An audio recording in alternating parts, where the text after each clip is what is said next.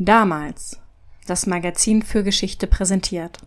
Damals und heute. Der Podcast zur Geschichte mit David und Felix.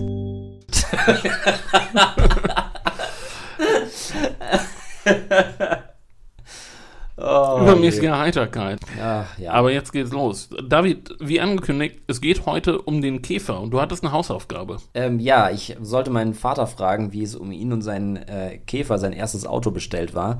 Den ersten hat er mit 18 Jahren von meinem Opa bekommen. 1970 war das. Der musste ausdrücklich im Hof geparkt werden und als sich mein Vater einmal nicht dran gehalten hat und ihn vorm Haus geparkt hat, da ist mitten in der Nacht ein Betrunkener voll hinten drauf gefahren. War ein Totalschaden. Da hat er den Wagen gerade mal sechs Wochen gehabt. Und danach gab es dann einen zweiten Käfer. Der war weiß und wohl auch schon ein besseres Modell und den fand er großartig und der hat ihm auch lange gute Dienste geleistet. Damit war er in Südfrankreich und dann natürlich viel in Berlin unterwegs, wo meine Eltern damals ihr Studium fortgesetzt haben. Der Käfer war, ganz wie in der Werbung versprochen, sehr zuverlässig, aber eben langsam. Wenn es über die Kasseler Berge ging, musste man gut Gas geben, damit er überhaupt rüberkam. Und im Sommer ging die Heizung nicht aus, weil das Seil für die Heizungsklappe über den Winter festgerostet war. Aber sonst war alles super und besonders das Seitenfenster, das sich irgendwie um die eigene Achse kippen ließ, hat er lobend hervorgehoben. Perfekt zum Rauchen, sagt er. Soweit von meinem Vater. Ja, meine Eltern hatten natürlich beide einen Käfer. Bei meiner Mutter war es das zweite Auto und sie mochte den Käfer nie besonders, weil man so dicht an der Frontscheibe sitzt. Aber sie konnte einen guten Hinweis geben für das Fahren im Winter. Und zwar, wenn Schnee liegt, soll man einen Sandsack in den Kofferraum tun. Der ist ja beim Käfer vorne. Sonst kommt man zwar voran, aber kann nicht so gut lenken. Und mein Vater hatte den Käfer als erstes Auto, einen gelben Käfer, wie er zu berichten weiß. Und er ist ein Käfer-Fan. Er mochte den Heckantrieb und dass man mit dem Käfer so gut um die Ecken fahren kann. Und er sagte auch, dass man nur mit einem 13er Schlüssel relativ viel selbst reparieren kann. Und auf diesen letzten Punkt, da werden wir heute noch häufiger zu sprechen kommen. Man braucht für einen Käfer kein spezielles Werkzeug und der Motor ist nur mit vier Schrauben befestigt. Jemand, der da ein bisschen Übung drin hat, der baut locker in einer halben Stunde den Motor aus und auch wieder ein und versucht das mal beim modernen Auto. Ja, da braucht man außer dem Mechaniker noch ein Team von IT-Fachleuten. Das stimmt. Wie gesagt, wir werden immer wieder daran erinnern heute. Starten möchte ich heute aber in den 20er Jahren, als, wir haben am Ende der Yellowstone-Folge schon mal darüber geredet, in den USA das Zeitalter der Massenmotorisierung anbrach. Und das lag maßgeblich an einem ganz bestimmten Auto, dem Ford Modell T. Ja, ich erinnere mich. Da hast du anschaulich die Stärken und Schwächen des Ford beschrieben, äh, der vor allem billig war, ne? Das habe ich. Das Modell T war in den USA extrem erfolgreich, aber dieser Erfolg blieb ein amerikanisches Phänomen. Denn es mag nicht jedem so ganz klar sein, aber das Schlagwort von den Roaring Twenties, das traf vor allem auf Amerika zu. Ein amerikanischer Facharbeiter verdiente damals kaufkraftbereinigt etwa das Vierfache von seinem Kollegen in Deutschland, wo es nicht so war, dass sich die Menschen nicht für Autos interessierten. Zum Beispiel zu den Rennen auf der Avus, da kamen Hunderttausende, aber die meisten Menschen konnten sich einfach kein Auto leisten. Ja, viele vergessen das natürlich. Die goldenen Zwanziger sind für die meisten nicht im geringsten golden gewesen. Da gab es die Inflation und die Massenarbeitslosigkeit, Reparationszahlungen und politisch unruhige Zeiten. Und daher wundert es dich sicher nicht, dass 1927 in Deutschland nur ein Auto auf 240 Einwohner kam. Das war weit weniger als in Frankreich oder England, wo die Quote etwa bei 1 zu 50 lag, und viel weniger als in den USA, wo schon jeder Fünfte ein Auto hatte. Deutsche Ingenieure wie Karl Benz, Gottlieb Daimler und Nikolaus August Otto, die hatten maßgeblichen Anteil an der Entwicklung des Automobils. Aber Deutschland vor dem Zweiten Weltkrieg, das war anders als heute ganz sicher kein Autoland. Ja, ganz im Gegensatz zu den USA. Die sind bis 1930 ja zum wirtschaftlichen Powerhouse der Welt aufgestiegen, mit gewaltigem Wirtschaftswachstum in allen Bereichen. Und dort gibt es damals demzufolge auch eine wesentlich breitere Schicht der Bevölkerung, die sich ein Auto leisten kann. Wenn Deutsche die USA besuchen, sind sie geschockt vom Wohlstandsunterschied, der sich eben vor allem auf den Straßen manifestiert, die in den USA eben voller Autos sind. Ganz anders als in Deutschland. Es gibt da sehr eindrückliche Berichte und die meisten Autos waren eben Fords vom Typ Modell T. Genau, das Erfolgsrezept des Modell T war einfach. Er war robust, zuverlässig und günstig in Erwerb und im Unterhalt. da er wie später eben auch der Käfer leicht zu reparieren war und das auch nur eher selten sein musste. Was das Modell T nicht war, war komfortabel. Es gab nie eine Heizung und erst 1926 einen elektrischen Startermotor. Vorher musste man das Auto per Kurbel starten. Das heißt, wenn es eine Fehlzündung gab, dann brach der Kickback einem die Hand. Autsch, das tut weh. Ja, sollte der je in die Verlegenheit kommen, ein altes Auto per Kurbel starten zu müssen, immer den Daumen nach innen legen zu den anderen Fingerchen. Wieder was gelernt. Praktisches Wissen und das bei uns. Naja, also irgendwie auch nicht so recht, nicht? Aber vielleicht fährt der eine oder andere ja eben doch einen alten Citroën, bei denen ging das noch recht lange, oder einen Lada Niva. Die hatten das bis in die 90er. ja, ein Lader, okay. Falls ihr da draußen ein Auto habt, das mit Kurbel starten kann oder irgendwie schon mal ein Auto mit einer Kurbel gestartet habt, schreibt uns doch mal. Entweder per Mail an damals-podcast.konradin.de oder via Instagram, Twitter, Facebook oder so. Ja, da bin ich jetzt wirklich gespannt, was da zurückkommt. Aber zurück zum Thema. In Amerika konnten sich relativ viele Menschen ein Auto leisten und die kauften eben vor allem Ford. Ford baute ein riesiges Händlernetz auf und fand seine Kundschaft vor allem auf dem Land.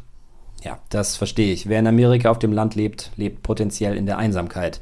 Da ist ein Auto schon ein attraktives Produkt. Das war's. Schon 1920 besaß mehr als die Hälfte der Haushalte im mittleren Westen ein Auto. Denn für Farmer war ein Auto eben das Ding, was sie aus ihrer geografischen und sozialen Isolation rausholte. Aber auch in den Städten fanden Autos schnell Anklang, zum Beispiel für Ausflüge, zum Beispiel nach Yellowstone. Ja, zweiter Verweis auf die Yellowstone-Folge. Nun war es ja so, dass Ford seine Autos vor allem deshalb so billig anbieten konnte, weil das Unternehmen die Fließbandarbeit perfektioniert hat. Die Produktion wurde in hunderte winzige Einzelschritte unterteilt, es wurde sehr auf Maschinen gesetzt, die leicht zu bedienen waren. Und das führte zu einer ganz neuen Arbeitsweise. Während bei europäischen Firmen Handwerker arbeiteten, teilte sich das Mitarbeiterkorps bei Ford in hochqualifizierte Maschinenbauer und in ungelernte oder angelernte Arbeiter, die die Maschinen bedienten. Und deren Arbeit war hart und monoton, aber dafür extrem gut bezahlt. 1914 verdiente ein Arbeiter bei Ford in einer 8-Stunden-Schicht 5 Dollar am Tag. Das war wirklich gutes Geld damals.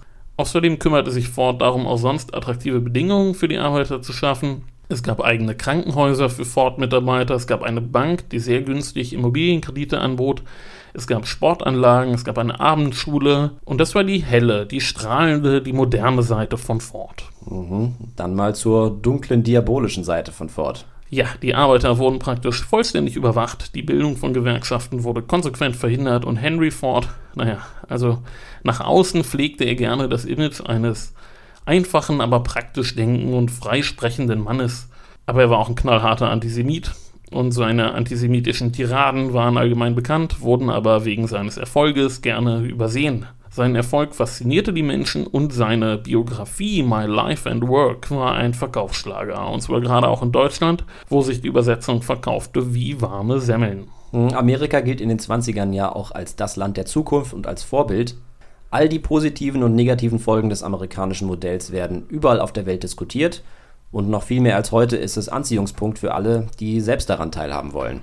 Das stimmt. Der Fordismus wurde in Deutschland eher positiv gesehen. Von den Unternehmern wegen der enormen Produktivität und von den Arbeitern wegen der hohen Löhne.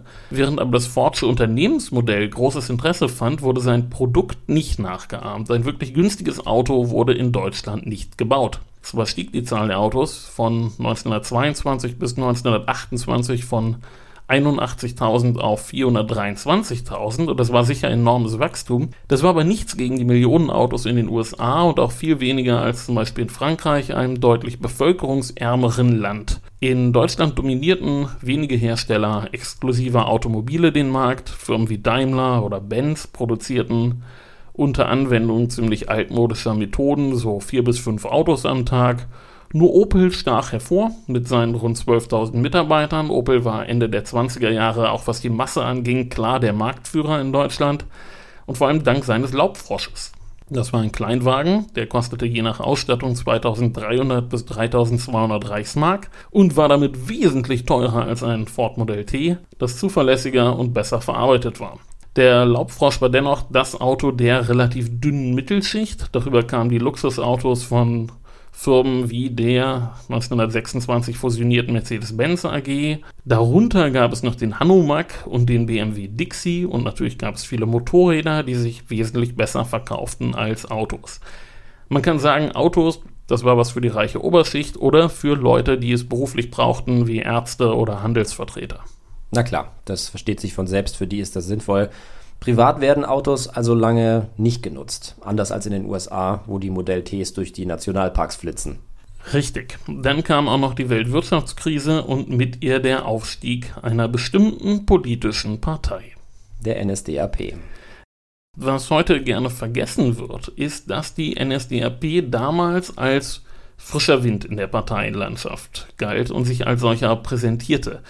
Als die Partei des Fortschritts dass Hitler während des Wahlkampfs mit dem Flugzeug kreuz und quer durchs Land flog, das hatte nicht nur praktische Vorteile, es projizierte auch das Bild von einem Mann, der dem Fortschritt zugewandt ist, der moderne Technik nutzt. Und einer der ersten großen Auftritte nach seiner Ernennung zum Reichskanzler war folgerichtig der Besuch der Internationalen Automobil- und Motorradausstellung im Februar 1933. Dort trat Hitler auf und versprach den Vertretern der Industrie, sich für die Förderung des Automobils in Deutschland einsetzen zu wollen. Und in der Folge investierte das neue Regime dann auch viel Geld, zum Beispiel in den Motorsport.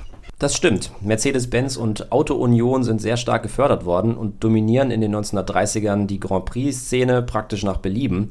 Rudolf Cariacciola und Manfred von Brauchitsch, das sind berühmte Rennfahrer gewesen, später auch Bernd Rosemeyer, sind richtige Stars. Rosemeyer war ja auch liiert mit Ellie Beinhorn, der berühmten Fliegerin. Über die Flugbegeisterung in den 30ern haben wir ja schon mehrfach gesprochen, aber es sind eben auch Autorennen sehr populär gewesen. Ja. Die Nationalsozialisten stellten sich aber nicht nur gerne als technikaffin dar, sie hatten noch ein gutes Gespür für Maßnahmen, die beliebt waren. Bekannt sind zum Beispiel die Projekte, bei denen es darum ging, einkommensschwachen Schichten Urlaubsreisen zu ermöglichen. Das stimmt auch. Die Kraft durch Freude Gemeinschaft wird damals der größte Anbieter von Urlaubsreisen in Europa, wage ich zu sagen. Vielleicht kennt der ein oder andere auch Prora auf Rügen, wo ein riesiges Ferienheim errichtet worden ist. Das ist nicht weit von Binz. Ich bin einige Male mit Freunden in Prora campen gewesen. Damals waren die KDF-Häuser noch die düstere Kulisse im Hintergrund. Aber beim letzten Mal, als ich da war, konnte man da drin auch wieder Zimmer mieten, statt Camping. Ist aber bestimmt acht Jahre her inzwischen. Genau, die Kraft durch Freude Organisation oder KDF, die war ein echter Erfolg damals. Ein erster großer Erfolg im Bereich Technik war der Volksempfänger, ein sehr preiswertes Radiogerät. Und als Hitler 1934 wieder auf dem Automobilsalon war, da rügte er die Hersteller, sie sollten gefälligst ein Auto bauen, das der Volksempfänger der Automobilwelt sei. Und die Zeitschrift Motor und Sport berichtete darüber und fragte, wer baut den Volkswagen? Da taucht der Name also das erste Mal auf. Ein günstiges Auto für das Volk. Das passt ja durchaus gut zur nationalsozialistischen Ideologie. Die Nazis präsentieren Deutschland ja, wie gesagt, als modernes, junges, frisches Land der Zukunft. Es soll ja heute noch Fälle geben, bei denen sich ein autoritäres Regime einen modernen Anstrich gibt. Na, was du nicht sagst, David. Ja. Ja, gut, wie geht's weiter? Wer baut denn jetzt den geforderten Volkswagen? Tja, erstmal machte das Verkehrsministerium ein paar Vorgaben. Das Auto für das Volk sollte fünf Passagiere mit einer Höchstgeschwindigkeit von 80 Stundenkilometern transportieren können und dabei nicht mehr als 1000 Reichsmark kosten. Außerdem sollte man ohne größere Umbauten ein Maschinengewehr einbauen können. Okay, gut. Ist ein, Maschinengewehr. Ja, der Kriegseinsatz war gleich mitgedacht worden. Die Automanager taten natürlich erstmal das, was Manager tun, wenn man ihnen solche Vorgaben setzt. Ich nehme an, Sie erklären, dass es unmöglich ist. Ja, das taten sie natürlich. Der Reichsverband der deutschen Automobilindustrie gab eine Studie in Auftrag, die das denn auch belegen sollte. Und zwar ging der Auftrag ausgerechnet an einen Typen, der 1929 seinen Job bei Mercedes-Benz verloren hatte, weil er einfach nie ein Budget einhalten konnte. Na, der ist natürlich der perfekte Mann für den Job. Absolut. Und zwar war das ein gewisser Ferdinand Porsche. Ah ja, der Name ist ja bekannt, denke ich. Ja, wahrscheinlich. Dr. Porsches Karriere war Anfang der 30er Jahre in einer Sackgasse angekommen. Er betrieb ein kleines Ingenieurbüro in Stuttgart und führte nun diese Studie durch. Er und sein Team waren durchaus vertraut mit der Materie. Sie hatten vorher schon mal Studien für Kleinwagen vorgenommen, und zwar für Zünd-Up und NSU. Und sie legten jetzt einen Entwurf vor, der aber natürlich viel zu teuer war. Na dann, Volltreffer. Ja, Hein Porsche verstand es nämlich recht gut, sich beim Führer beliebt zu machen. Und zwar hatte er 1932 auch ein Rennwagenprojekt gestartet, den P-Wagen. Und das Projekt wurde dann von der Auto-Union übernommen und aus dem P-Wagen wurde der C-Wagen und der räumte dann bei Rennen praktisch alles ab. Okay, und aufgrund dessen darf er dann weiter basteln, ja? Ja, er darf weiter basteln. Und wer zahlt? Ja, der Reichsverband der Automobilindustrie zahlte. Das dürfte den Herren Managern dann ja nicht so gut gefallen haben. Nee, Porsche war bei denen ziemlich unbeliebt. Gelingt es ihm denn, einen Wagen zu entwickeln, der die Vorgaben erfüllt? Natürlich nicht. Also die Prototypen, die er den Herren Hitler, Göring und Fritz Todt am 11. Juli 1936 auf dem Obersalzberg vorführte, das waren für die Zeit schon recht ordentliche Autos. Die Mitarbeiter von Porsche hatten sich viel abgeguckt von einigen der besten Designer ihrer Zeit, zum Beispiel von Bela Barini und Josef Ganz und bei den Modellen der beliebten tschechischen Marke Tatra. Es gibt auch Leute, die sagen, sie hätten ihre Ideen geklaut, aber den Streit unter Automobilhistorikern, den möchte ich hier jetzt nicht aufmachen. Das wird im Detail schnell recht ermüdend. Da gab es dann später diverse Prozesse über einzelne Patente. Das ist alles sehr technisch. Kein neuer Duramold-Moment in unserem Podcast diesmal, ja? Nein, heute nicht. Das Auto war jedenfalls eine moderne Konstruktion. Es hatte einen luftgekühlten Heckmotor, der direkt über der Hinterachse saß und dem Auto damit viel Anpressdruck auf der Hinterachse bescherte. Außerdem wurde das Drehmoment durch die Positionierung ohne großen Verlust direkt an die Räder übertragen. Die Luftkühlung hielt das Gewicht niedrig und bedeutete, dass es keine Kühlflüssigkeit bräuchte, die überhitzen oder gefrieren könnte. Und das Auto hatte eine gute Bodenfreiheit für schlechte Straßen. Es hatte eine relativ komfortable Federung und vier Gänge in einer Zeit, in der zwei bis drei Gänge eigentlich die Norm waren.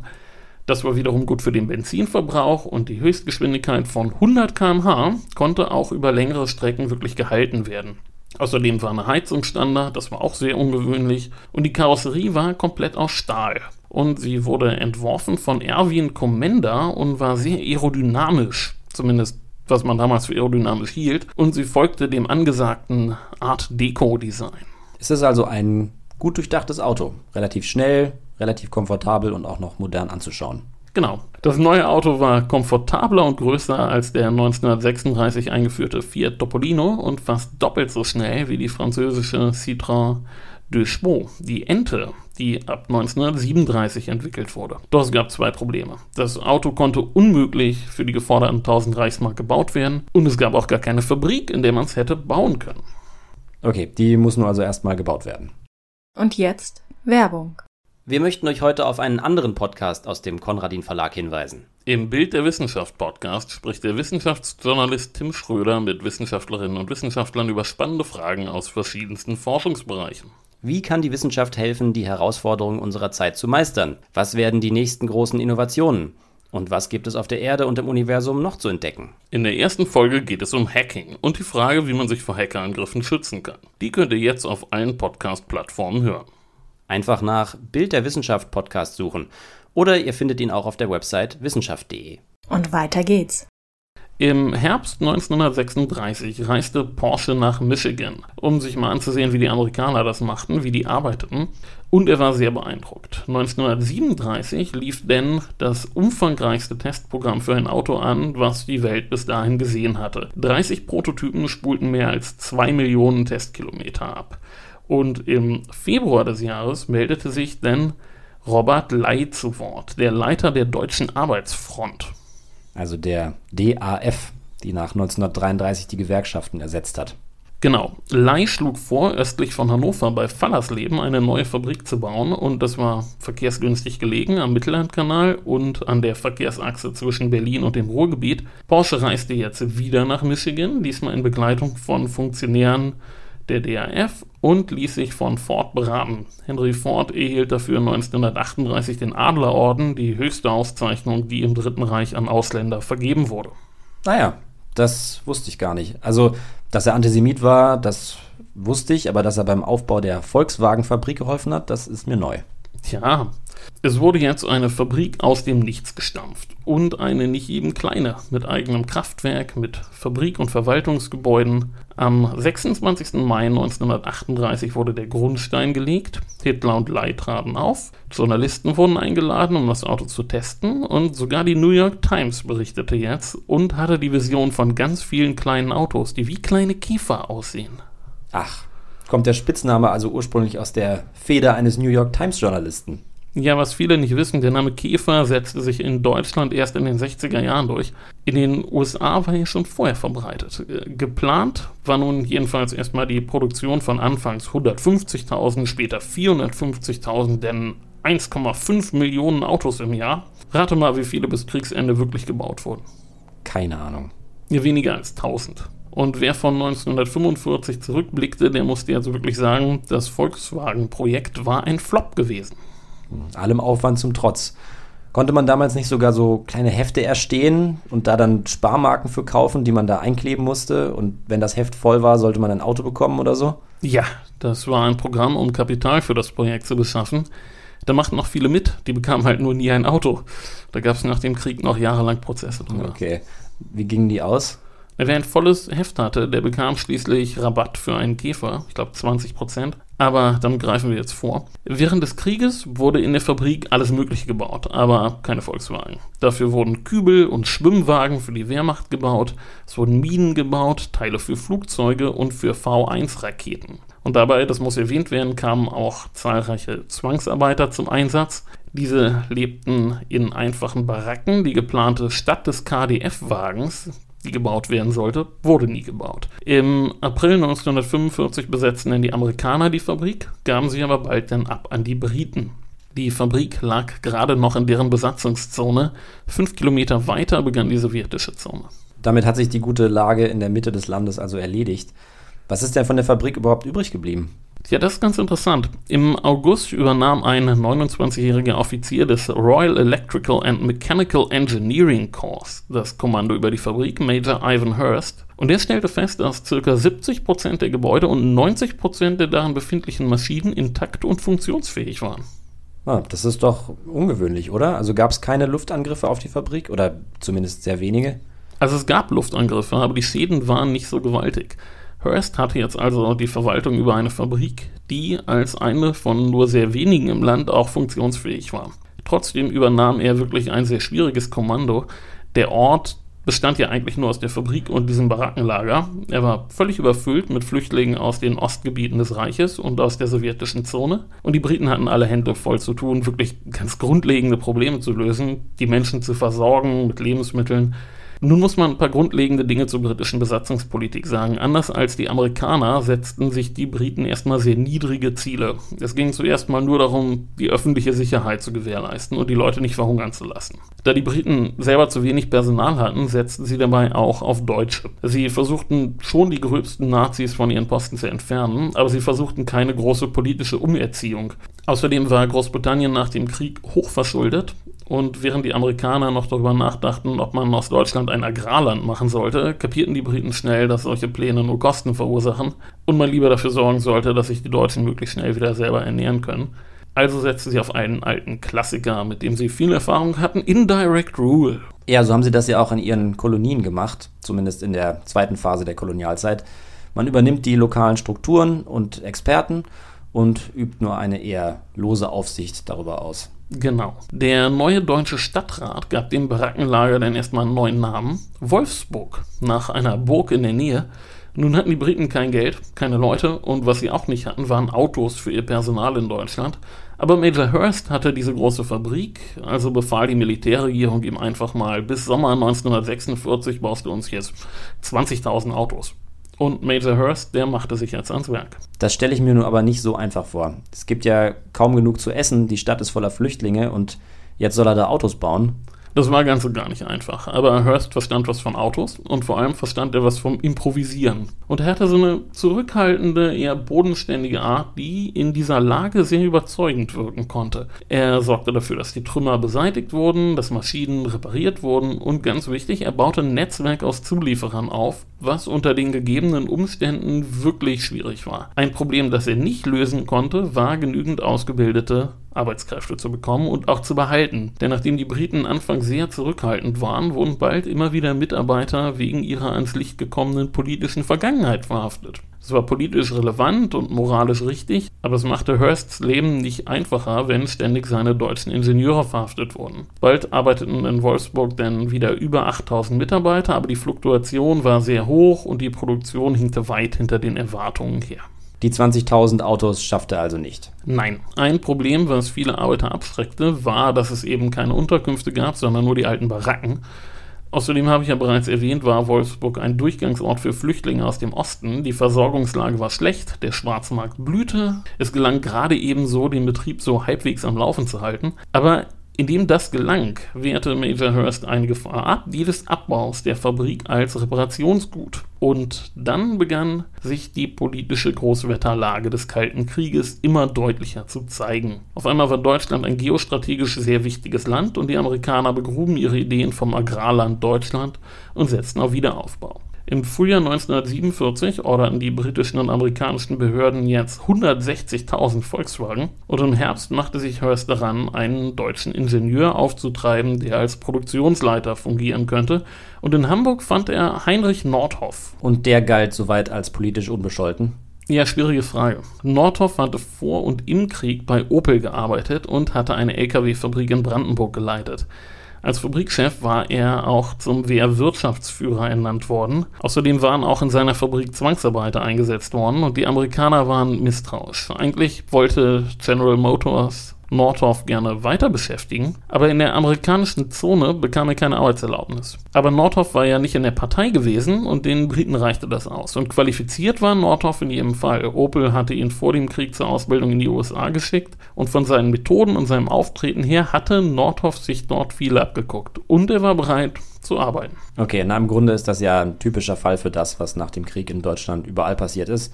Es gibt da sehr viele Leute, die nicht unbedingt harte Nazis gewesen sind, sich aber eben mit ihnen arrangiert haben und nach dem Krieg als Experten beim Wiederaufbau gebraucht werden. So viele Leute, die wissen, wie man eine Fabrik leitet und völlig unbescholten sind, die gibt es damals eben nicht. Genau, und Nordhoff hatte viel zu tun. Er musste jetzt ein Händlernetz aufbauen, er musste die Produktivität erhöhen und die Qualitätskontrolle verbessern und er musste Devisen erwirtschaften. Dabei behinderten zwei Probleme nicht nur seine Arbeit, sondern die ganze deutsche Wirtschaft. Einmal das Rationierungssystem, das den Schwarzmarkt begünstigte, und dann das völlig zerstörte Vertrauen in die deutsche Währung. Aber Nordhoff war kaum sechs Monate im Amt, da gelang der große Befreiungsschlag. Die Währungsreform, die D-Mark wird eingeführt. Mit einem Mal sind die Geschäfte wieder voller Waren, oder so will es die Legende. Na, da ist schon was dran. Die Währungsreform war ziemlich brutal. Jeder Bürger erhielt 60 D-Mark für den Staat, aber die privaten Ersparnisse und die Cash-Reserven der Unternehmen waren praktisch wertlos. Aber die Preise wurden jetzt dereguliert und damit konnte endlich wieder ein funktionierender Markt entstehen, den es bisher nur auf dem Schwarzmarkt gab, der nun seine Preisbildungsfunktion verlor und verschwand. Und Güter von Wert wurden jetzt nicht mehr auf dem Schwarzmarkt gehandelt, sondern waren allgemein verfügbar. Und so kam es denn zu den berühmten, wundersamerweise gefüllten Schaufenstern. Da außerdem niemand mehr Erspartes hatte, blieb Privatleuten und Unternehmern gar nichts anderes übrig, als Einnahmen zu generieren. Und in Wolfsburg sank die Fluktuation der Arbeiterschaft mit einem Mal dramatisch. Das war gut für die Produktivität und für die Qualität des gefertigten Produktes. Und nachdem die Produktionszahlen lang so um die 1000 Autos im Monat rumgedümpelt waren, wurde schon im Juli 1948 1800 Autos produziert. Und die trafen auf einmal auch auf eine gestiegene Nachfrage waren 1947 noch drei von vier Autos an die Besatzungsmächte gegangen, gingen bald 60 Prozent an Privatleute.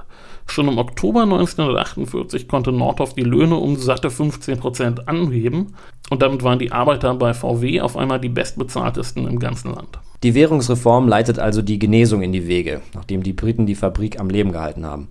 Die Löhne in Wolfsburg gelten ja bis heute als recht anständig. Ja, das stimmt. Und das war damals auch ganz klar Unternehmenspolitik. Nordhoff setzte ganz auf das Fordsche Modell, die Arbeiter durch hohe Löhne bei der Stange zu halten. Und dass Wolfsburg bald zur Hochlohnstadt wurde, erledigte auch ein anderes Problem. Wolfsburg galt nämlich nach dem Krieg als eine Hochburg der Nazis.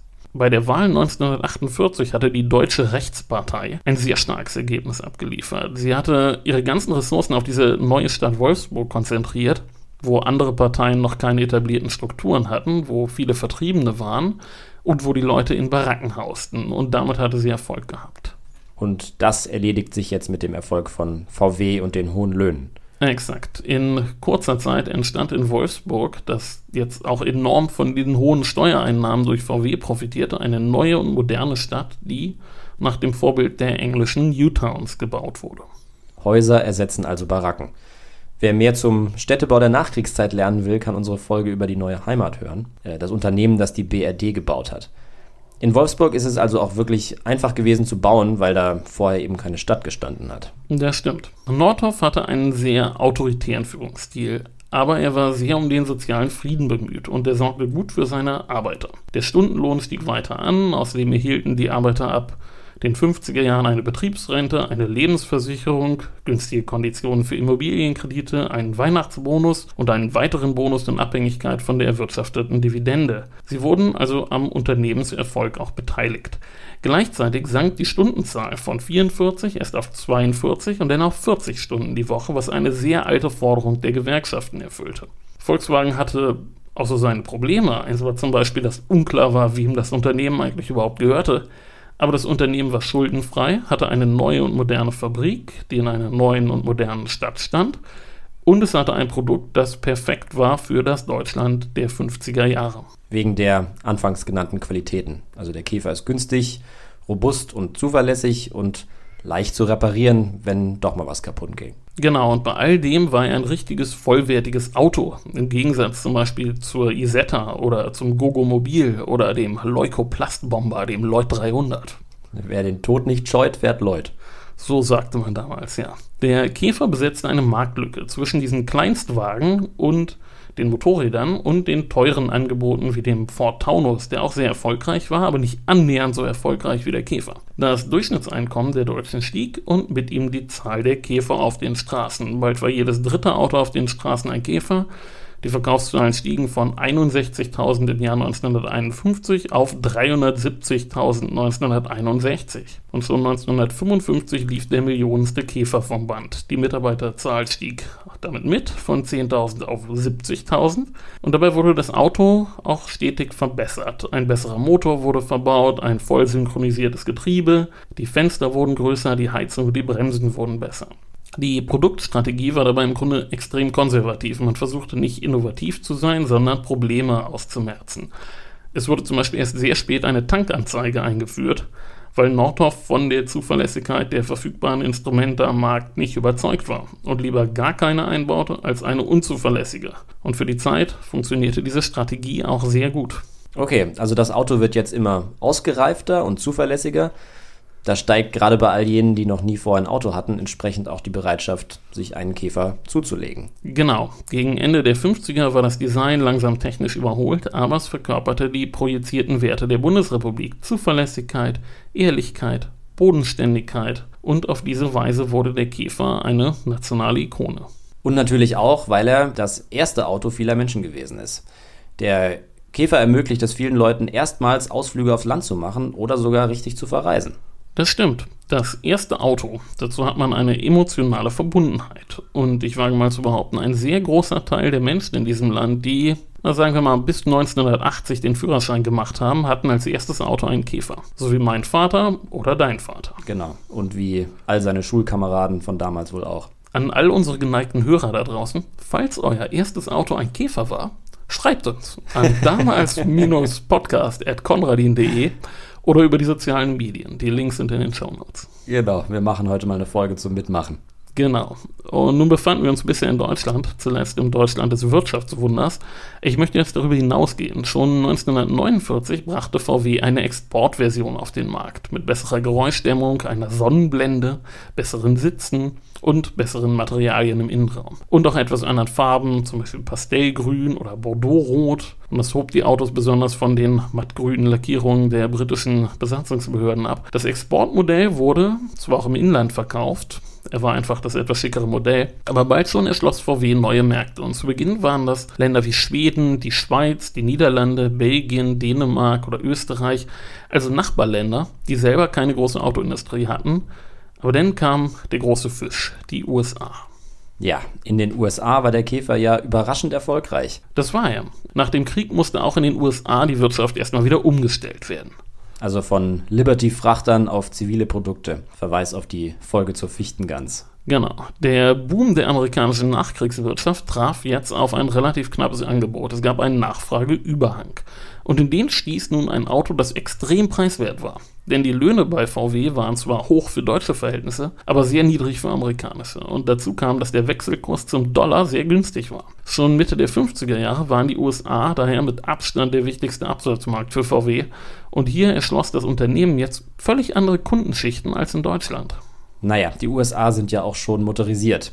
Da geht es jetzt eher nicht darum, überhaupt ein Auto zu besitzen, aber trotzdem scheint ein für amerikanische Verhältnisse ja sehr kleines, aber eben günstiges Auto für amerikanische Kunden attraktiv gewesen zu sein.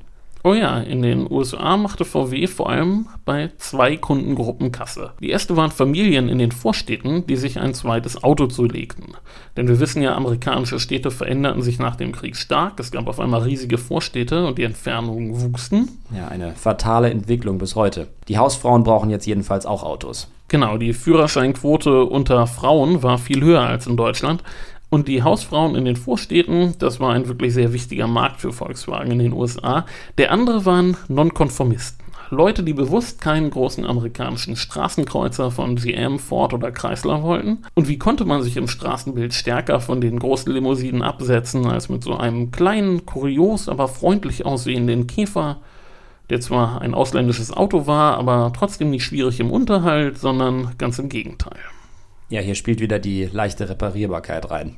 Genau, und der Preis half natürlich immer. Ein Käfer kostete nur 1495 Dollar und verbrauchte viel weniger Benzin als die großen Chevys und Fords mit ihren V8-Motoren, die so ab zweieinhalbtausend Dollar zu haben waren. Dennoch war die Zielgruppe eben nicht die Arbeiterschaft, sondern es waren die, für die das Auto demonstrativ kein Statussymbol war. Volkswagen hatte eine Kundengruppe, von der andere wirklich nur träumen konnten, denn zwei Drittel der Käufer hatten einen College-Abschluss. Also ist der VW bei denen beliebt, die in den Vorstädten wohnen und genauso bei denen, die aus politischen Gründen die Vorstädte ablehnen. Ist ja schon verrückt. Genau, also der Käfer wurde das Auto der Surfer-Szene an der Westküste, aber er stand genauso vor den großen Häusern am schönen Ende der Stadt.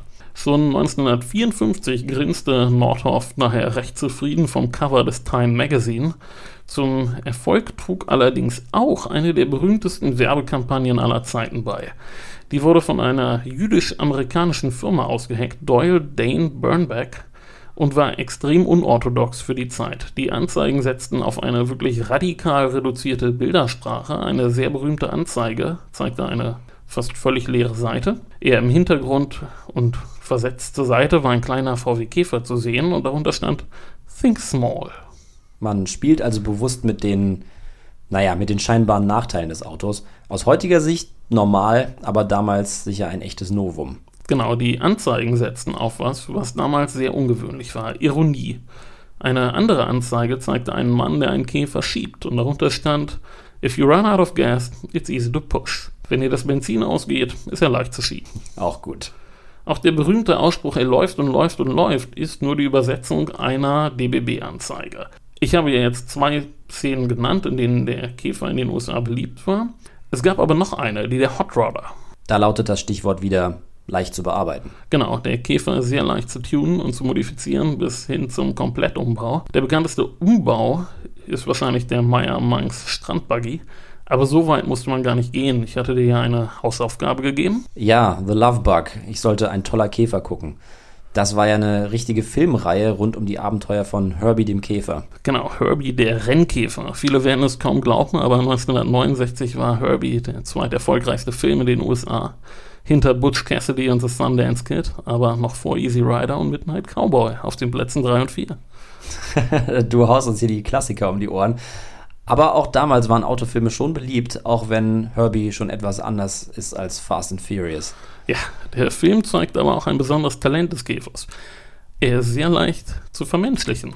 Wie er einen so freundlich anguckt mit seinen Scheinwerfern, wirkt er doch wunderbar harmlos. Viel netter als ein Golf 3 mit bösem Blick. In den USA war der Käfer jedenfalls die unorthodoxe Wahl, ganz anders als in Deutschland, wo er die verlässliche konservative Wahl war Ich will aber noch auf ein drittes Land gucken, in dem er sehr erfolgreich war. Ich nehme an, du sprichst von Mexiko. Da wurde der Käfer ja sehr, sehr lange gebaut. Richtig. Der Einstieg in den mexikanischen Markt fiel in eine schwierige Phase für Volkswagen. Ende der 60er, Anfang der 70er geriet die Firma nämlich in Schwierigkeiten. 1972 überholte der Käfer zwar das Modell T als meistgebautes Auto aller Zeiten, aber der Zahn der Zeit nagte an ihm.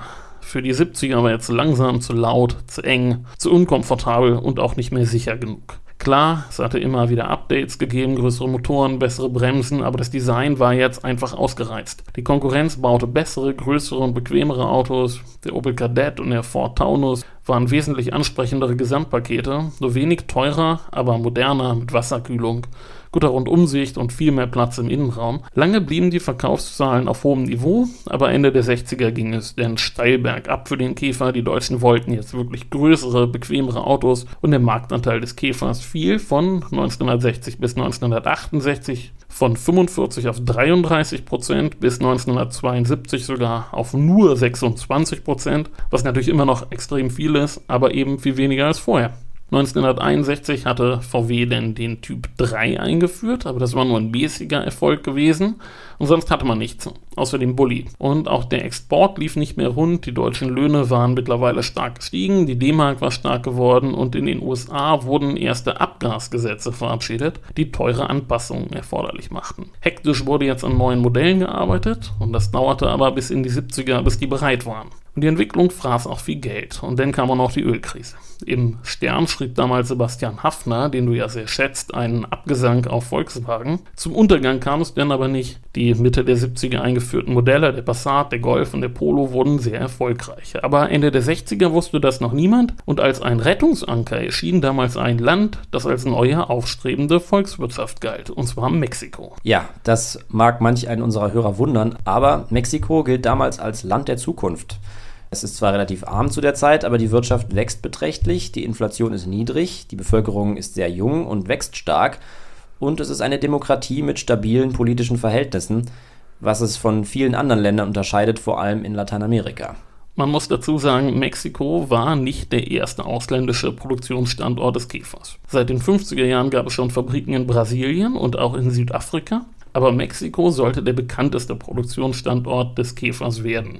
El Vochito nannte man ihn in Mexiko. Seit den 50er Jahren wurden in Mexiko schon Käfer als Kitcars verkauft. Das heißt, die Käfer kamen in Teilen an und wurden dann vor Ort zusammengeschraubt. Aber 1962 erließ Mexiko ein Gesetz, dass im Land verkaufte Autos zu 60 Prozent in Mexiko produziert werden müssen.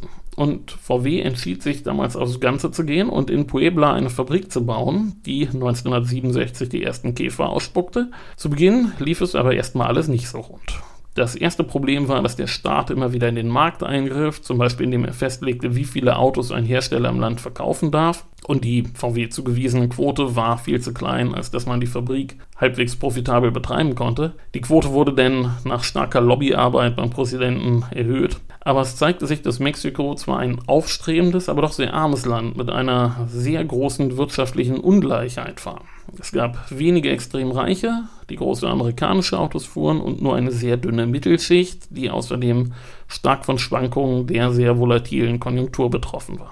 Und das klingt dann natürlich auch schon deutlich mehr nach dem Mexiko unserer Tage. Ja, und dazu kamen Probleme mit dem Personal. Warum das? Also setzt VW jetzt nicht auf dieselbe Strategie wie in Deutschland? Hohe Löhne und gut gelaunte produktive Arbeiter? Das tat VW. Der Verdienst in Puebla war doppelt so hoch wie bei anderen Arbeitgebern im Land. Auch wenn das im Vergleich zu Deutschland natürlich immer noch sehr wenig war. Ein mexikanischer Arbeiter verdiente am Tag weniger als ein Deutscher an einer Stunde. Es gab auch eine Krankenversicherung für die Arbeiter, es gab bezahlten Urlaub, ein 13. Monatsgehalt, aber zu Beginn gab es nicht genügend qualifizierte Arbeiter. Die mussten erst ausgebildet werden und das dauerte und es gab infolgedessen Qualitätsprobleme und dann war es auch so, dass in Puebla eine Fabrik entstand, die technisch auf dem Stand einer Fabrik in Deutschland in den 50er Jahren war. Die Arbeit war hart und nicht ungefährlich und es kam zu Streiks. Mexiko war also durchaus nicht von Anfang an die erhoffte Erfolgsgeschichte für VW. Gut, aber als sie dann die Kurve kriegen, wird der Käfer dann doch zum Kultauto in Mexiko. Ist er ja auch eigentlich bis heute noch. Ja, das stimmt. Und das lag wohl vor allem an den Qualitäten, die ihm auch in Deutschland der 50er zum Erfolg verholfen hatten. Er war robust, zuverlässig, leicht zu reparieren und günstig in Erwerb und Unterhalt. Ich bin in der Recherche auf einen Witz gestoßen, der in Mexiko kursiert. Ein Amerikaner fährt in seinem Chrysler eine einsame Straße lang, hört ein komisches Geräusch, hält an, nimmt sein Handy und eine Viertelstunde später wird sein Auto abgeschleppt und er fährt in einem Mietwagen weiter. Ein Japaner fährt in seinem Toyota eine einsame Straße lang. Er hört ein komisches Geräusch, hält an, öffnet die Motorhaube, findet den Fehler, löst das Problem und fährt einfach weiter. Ein Mexikaner fährt in seinem Käfer eine einsame Straße lang. Er hört ein komisches Geräusch. Was macht er? Er trinkt einen Schluck Bier, dreht das Radio lauter und fährt einfach weiter. Ein etwas raues, aber verlässliches Auto für ein etwas raues, aber liebenswertes Land. Genau, langsam aber sicher wurde der Käfer auch in Mexiko zum Carro del Pueblo, zum Volkswagen. Der Käfer war das erste Auto, das die kleine, langsam wachsende Mittelschicht ansprach. Lehrer, Angestellte, Kaufleute, solche Leute fuhren in Mexiko Käfer. Er wurde das Auto des wirtschaftlichen Fortschritts, des sozialen Aufstiegs, denn er war erreichbar. Als im August 1989 die Regierung eine Steuererleichterung für Firmen beschloss, die Autos anboten, die weniger als 14 Millionen Pesos, also ungefähr 5000 Dollar kosteten, war der Käfer das einzige Auto, das sich nach einer leichten Preissenkung dafür qualifizieren konnte. Und drei weitere Faktoren trugen zum Erfolg des Käfers bei. Erstens stieg VW ganz groß ins Taxigeschäft ein und auf die Art wurde der Käfer schon mal allgegenwärtig im Straßenbild. Zweitens, gelang es den Damen und Herren von Doyle, Dane, Burnback, auch hier eine sehr geschickte Werbekampagne auszuhacken. Und drittens wurde der Käfer mit der Zeit als mexikanisches Produkt verstanden. Und das stimmte auch irgendwie. Eine eigene mexikanische Automarke gab es nicht und der Käfer wurde in Mexiko gebaut und er war wirklich zeitweise eines der wichtigsten Exportprodukte Mexikos. Und er war politisch unabhängig, was in Mexiko wichtig war. Ob man links oder rechts eingestellt war, und Fuhrkäfer. Erst 2003, 25 Jahre nach dem Produktionsstopp in Deutschland, wurde die Produktion des Käfers in Mexiko beendet. Und die Rolle Mexikos in der globalen Automobilproduktion hat sich seitdem sehr stark verändert. Das liegt vor allem am Abschluss des NAFTA-Abkommens Mitte der 90er Jahre. Seither werden in Mexiko vor allem Autos für den US-Markt produziert und auf dem konnten die Nachfolger des Käfers nie wirklich Fuß fassen. Der Golf war in den USA nie wirklich erfolgreich, auch weil in den 70er Jahren die Japaner anfingen, den Markt für günstige und zuverlässige Autos zu dominieren und das nicht nur in den USA, sondern auch in vielen Schwellenländern. Du kennst das ja aus Thailand. Ja, das stimmt. Da sieht man fast nur Toyotas und Hondas und natürlich auch viel mehr Motorräder als hier. Ja, das stimmt. Aber nochmal zurück zum Käfer. Es gibt auch heute noch eine sehr große Fanszene. Es gibt Festivals wie den Maikäfer in Hannover oder den Buck Jam in England. Und in den USA gibt es bereits seit den 70er Jahren den Vintage Volkswagen Club of America. Und für viele Leute ist der Käfer ein bezahlbarer Einstiegsoldtimer geworden. Auch wenn die Preise in den letzten Jahren angestiegen sind. Aber er ist eben immer noch leicht zu reparieren. Es gibt praktisch jedes Teil als Nachfertigung. Es gibt viele Clubs, die bei Problemen helfen. Es gibt Reparaturanleitungen im Internet und auch viele Teile zur Individualisierung. Es gibt diverse Styles, wie man seinen Käfer aufbauen oder umbauen kann und die Teile dafür kann man fertig kaufen. Der Käfer hat in den 90er Jahren übrigens noch einen weiteren Trend ausgelöst. Und zwar brachte VW 1997 ein Retro-Auto auf den Markt, den New Beetle. Der übernahm nicht das technische Konzept mit Heckmotor, sondern wurde auf Basis vom Golf aufgebaut. Aber er wurde auch in Mexiko gebaut, in Puebla, und er war vor allem in den USA recht erfolgreich. In Deutschland nicht so und er wurde auch 2019 vom Markt genommen. Er hat aber eine regelrechte Welle von Retro-Autos ausgelöst, von denen zumindest zwei, würde ich sagen, immer noch sehr erfolgreich sind, der neue Mini und der Fiat 500. Die Idee zu dem Projekt kam übrigens aus Kalifornien und zwar von zwei Designern aus dem dortigen Designstudio von VW. Ja, die Story zeigt ja wieder, dass der Käfer schon ein internationales Produkt gewesen ist. Auf jeden Fall ist er auf sehr unterschiedlichen Märkten über eine sehr lange Zeit sehr erfolgreich gewesen. Das stimmt. Er war ein internationales Produkt. Er beruhte auf französischen und tschechischen Ideen.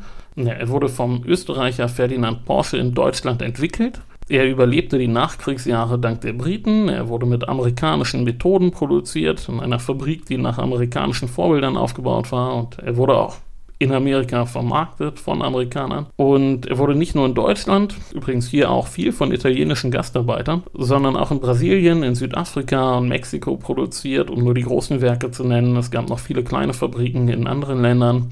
Er war ein echtes Weltauto. Das wird ja als Schlagwort heute noch gelegentlich bemüht, aber er war es wirklich. Es gab im Grunde kaum ein anderes Auto mit einem vergleichbaren Global Impact. Es gab später auch noch tolle, clever designte und auch erfolgreiche Kleinwagen. Der Mini, die Ente, der Fiat Panda, der Renault Twingo. Aber so richtig vergleichen kann man die nicht. Und der Toyota Corolla, der heute das meistgebaute Auto der Welt ist, der ist sehr erfolgreich. Aber ist er eine Ikone der Counterculture? Werden Toyotas zu Beachbuggies umgebaut?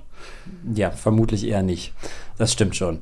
Ich merke jedenfalls, auch dir ist der Käfer während der Recherche sehr ans Herz gewachsen.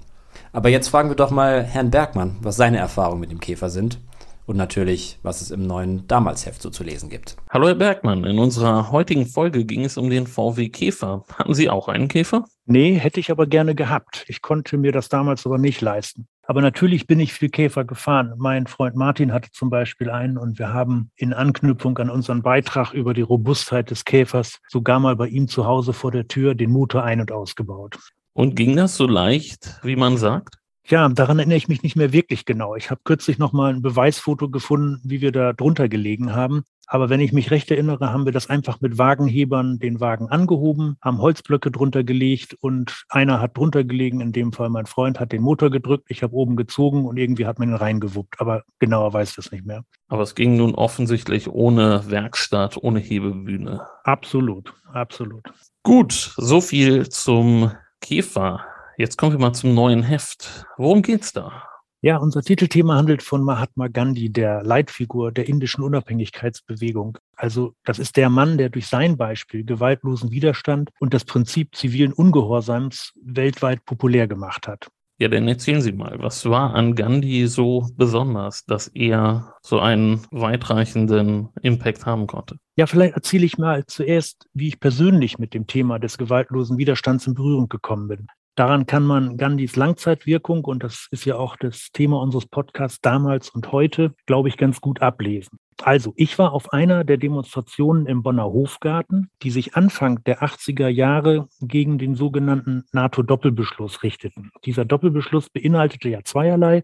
Einerseits die Stationierung von US-Atomraketen des Typs Pershing in Europa, um den schon stehenden sowjetischen Mittelstreckenraketen SS-20 etwas entgegenzusetzen. Andererseits enthielt der Doppelbeschluss auch ein Angebot an die UdSSR zu umfassenden Abrüstungsverhandlungen. Was das mit unserem Thema zu tun hat, viele der Demonstrierenden und vor allem die Spitzenleute der damals noch jungen Grünen waren von Gandhis Ideen inspiriert. Sein Konzept des zivilen Ungehorsams wurde zum Beispiel bei den Sitzblockaden vor Kasernen der US-Streitkräfte in Deutschland angewandt. Und wie passten Sie jetzt da rein? Ich glaube ziemlich gut. Ich hatte selbst gerade die Bundeswehr hinter mir hatte die Nase restlos voll von den Mechaniken des Militärs, von Befehl und Gehorsam, auch von der Situation des Kalten Kriegs, wo sich die Blöcke waffenstarrend gegenüberstanden und habe nach der Bundeswehr aus Prinzip noch den Kriegsdienst verweigert.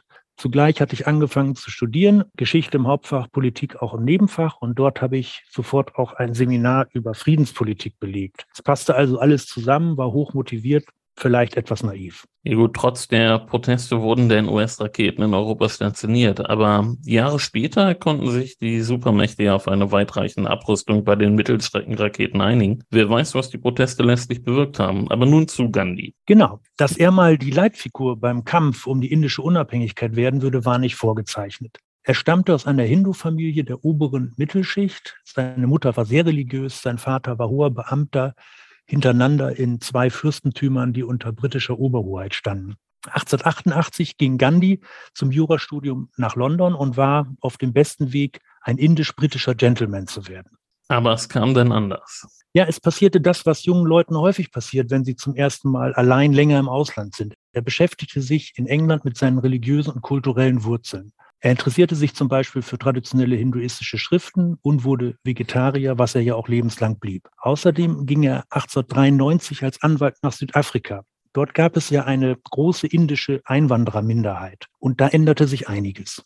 Was genau war das? Was passierte da? Gandhi erfuhr am eigenen Leib rassistische Benachteiligung. Zum Beispiel im Zug von Durban nach Pretoria warf man ihn aus der ersten Klasse. Und in Johannesburg ließ man ihn in das Grand National Hotel als Gast schon mal gar nicht rein. Getrieben durch diese bitteren Erfahrungen der Diskriminierung kämpfte Gandhi in den folgenden 20 Jahren gegen die Benachteiligung der indischen Einwanderer. Er wurde zum politischen Aktivisten. In dieser Zeit entwickelte er auch seine Philosophie des gewaltlosen Widerstands, Satyagraha genannt. Wenn man das wörtlich übersetzt, heißt das ungefähr Festhalten an der Wahrheit. Das ist ein gesamtes Konzept, in dem eben auch Gewaltlosigkeit eine große Rolle spielt.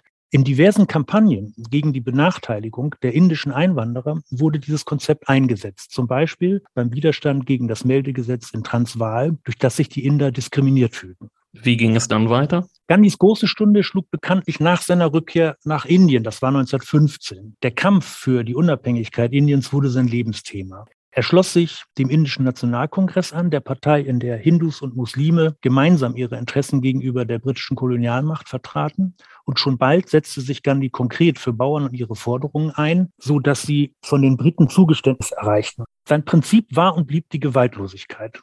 Was genau in den kommenden 30 Jahren bis zur Unabhängigkeit in Indien im Jahr 1947 geschah, welche Rolle Gandhi dabei spielte, welche Probleme es gab und warum das Ganze zum Schluss auch nicht gewaltlos blieb, obwohl er selbst daran keinen Anteil hatte, das schildern wir natürlich ausführlich im Heft. Danke, alles klar. Und wie sehen Sie persönlich denn den gewaltlosen Protest oder zivilen Ungehorsam heute? Das ist ein weites Feld gleichberechtigte Mitwirkung am politischen Prozess, aber auch Protest sind in einer Demokratie ja jederzeit problemlos möglich. Das ist ganz anders als im Fall Gandhis unter der Herrschaft einer Kolonialmacht. Bei zivilen Ungehorsam, zum Beispiel bei Blockaden, wird es schon schwieriger, wie man jetzt gerade an den Aktionen der letzten Generation sieht. Da muss man sich den Einzelfall genau anschauen und da kann man auch sehr unterschiedlicher Meinung sein. Ja, auch Herr Bergmann hat natürlich Erfahrung mit dem VW Käfer, wie eben fast alle wie du gerade schon gesagt hast, alle, die vor 1980 ihr Auto erstanden haben, haben sicherlich auch mal längere Zeit in einem Käfer zugebracht. Ja, oder eben schon als Kind in den 60er und 70er Jahren. Gut, genau. das war's für heute. Das nächste Mal springen wir in eine ganz andere Zeit, aber wir bleiben im Grunde bei einem technischen Thema. Ja, ein bisschen, wobei ich mich von dem mathematischen Aspekt etwas fernhalten werde. Ja, wir sprechen nämlich in der nächsten Folge über Archimedes. Genau, den berühmten Mathematiker der Antike der auch Maschinen gebaut hat. Aber mehr darüber hört ihr beim nächsten Mal. Bis dahin folgt uns bei Instagram, Twitter, Facebook oder schreibt uns an damals-podcast.konradin.de und vergisst nicht, uns eure Erfahrungen mit dem Käfer zu teilen. Genau, mal schauen. Na dann, macht's gut, bis zum nächsten Mal. Ciao.